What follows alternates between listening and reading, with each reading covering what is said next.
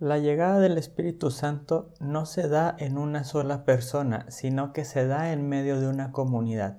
Es por eso que Pentecostés también tiene un ámbito eclesial muy fuerte. Yo soy Alexis Rodríguez y este es el segundo episodio de la pequeña serie sobre Pentecostés. Bienvenidos al podcast de Teologando Ando.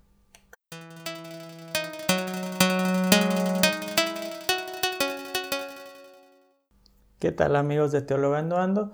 Como les comentaba el episodio pasado, estamos por celebrar Pentecostés y en estos pequeños episodios quiero hablarles de los ámbitos personales como lo he hecho en el episodio pasado. En este momento hablar del ámbito eclesial del Pentecostés y en el siguiente hablar un poco del ámbito político que tiene que ver el Pentecostés con política. Lo vamos a ver en el próximo episodio.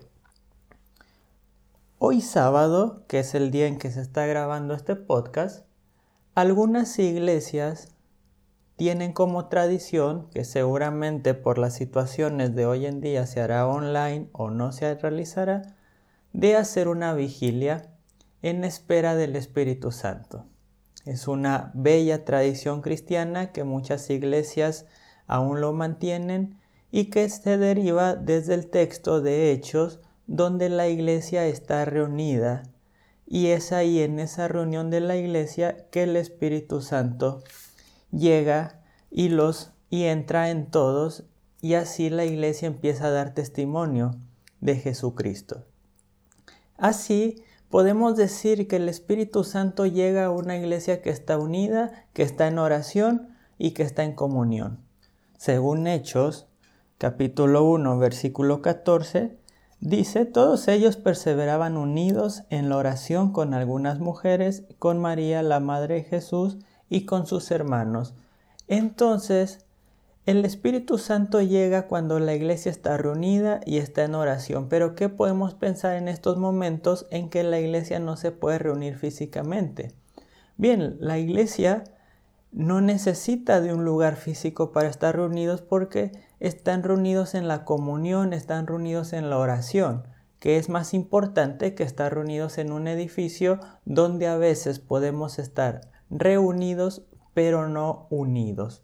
El Espíritu Santo es el Espíritu de la unidad, el Espíritu que nos hace uno a todos nosotros y así como Jesús en el Evangelio de Juan le pide al Padre que sean uno para que, para que crean que, que tú me enviaste, así el Espíritu Santo cumple esta promesa y nos hace uno a la iglesia para que el mundo crea que nos amamos y crea que Jesús es verdaderamente el enviado del Padre.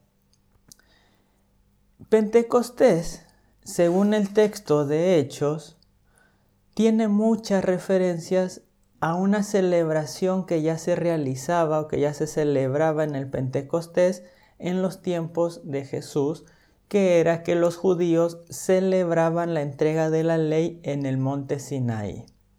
Si bien en un inicio Pentecostés era solamente la fiesta de las primicias y como ya lo dijimos era una fiesta celebrada tanto por Israel como por otros pueblos paganos, sobre todo eh, de todo el occidente,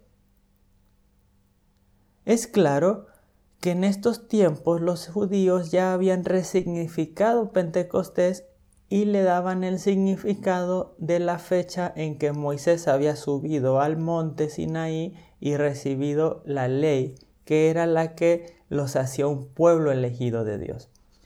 Así, los apóstoles y la iglesia entera están reunidas en un lugar alto y llega las lenguas como de fuego. Recordemos el texto de Éxodo donde alrededor del monte hay fuego, hay temblor, hay relámpagos porque la presencia de Dios está ahí. Sin embargo, recordemos que en, en Éxodo solamente Moisés puede subir al monte mientras todo el pueblo se tiene que quedar esperándolo. Pentecostés para la iglesia cristiana es el decir ya no hay uno solo que tiene que ir a recibir la revelación, porque ahora la revelación viene para todos nosotros que tenemos el Espíritu Santo. Así Pentecostés se convierte en una crítica a aquellas religiones donde un solo hombre podía acceder a Dios y todos los demás necesitaban someterse a ese hombre o cumplir con lo que ese hombre decía para así poder llegar a Dios o poder llegar a una revelación más profunda como lo eran las religiones gnósticas. Pentecostés nos muestra que todos nosotros como iglesia tenemos el mismo valor ante Dios y la misma posibilidad de acceder a su revelación y de acceder a su nueva ley.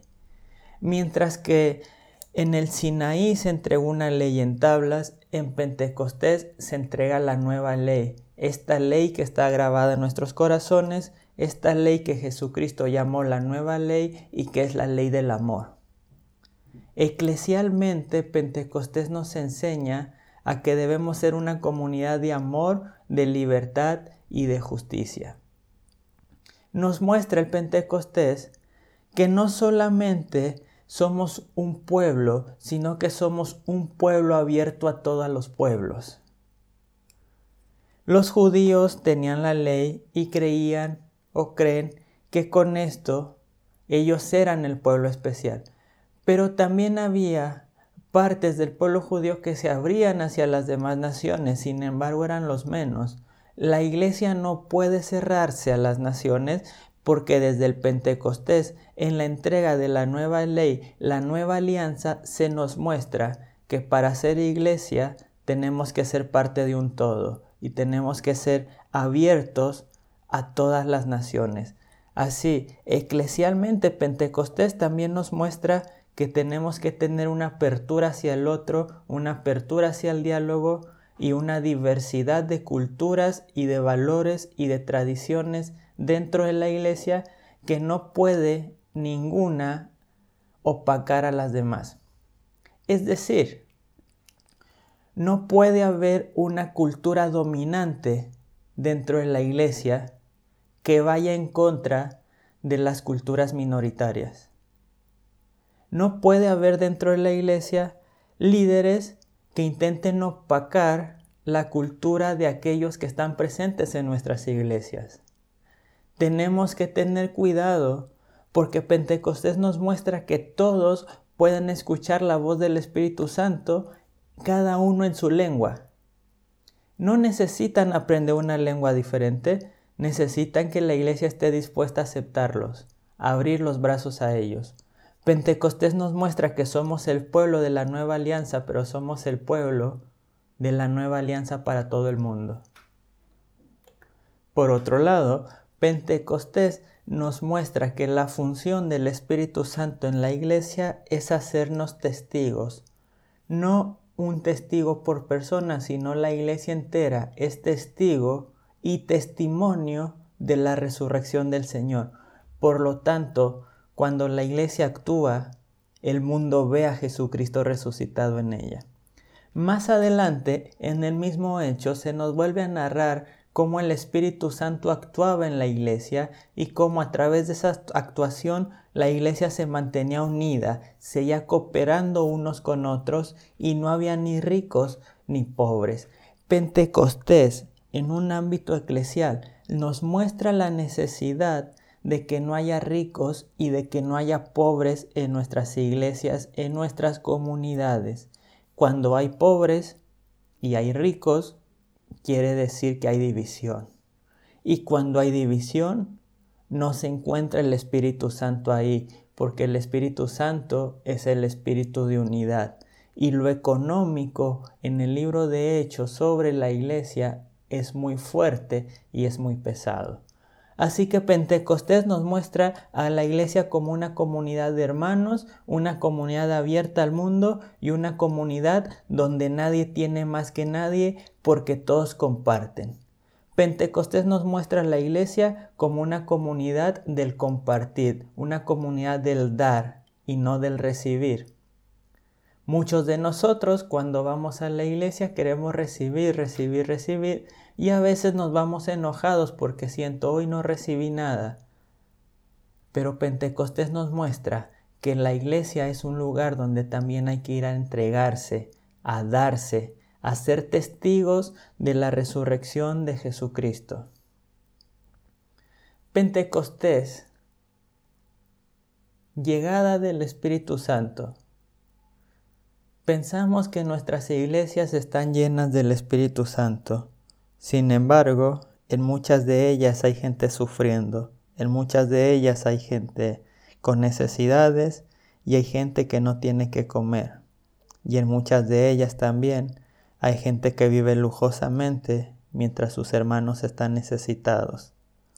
Pidamos a Dios que este Pentecostés, el Espíritu Santo llene nuestras iglesias. Amén. Muchas gracias amigos, hermanos, por escuchar este segundo episodio sobre el Pentecostés. En el próximo estaremos hablando del aspecto político que nos narra la historia del Pentecostés. Les animo a compartir estos episodios, también a suscribirse al canal y a ver el video en YouTube. Alexei Rodríguez es la página así también a seguirme en las redes sociales, Instagram y Facebook como Teologando Ando y a participar del blog donde les he recomendado algunas lecturas para el tiempo de Pentecostés, alexeirodríguez.com. Muchas gracias por su apoyo, bendiciones y cuídense.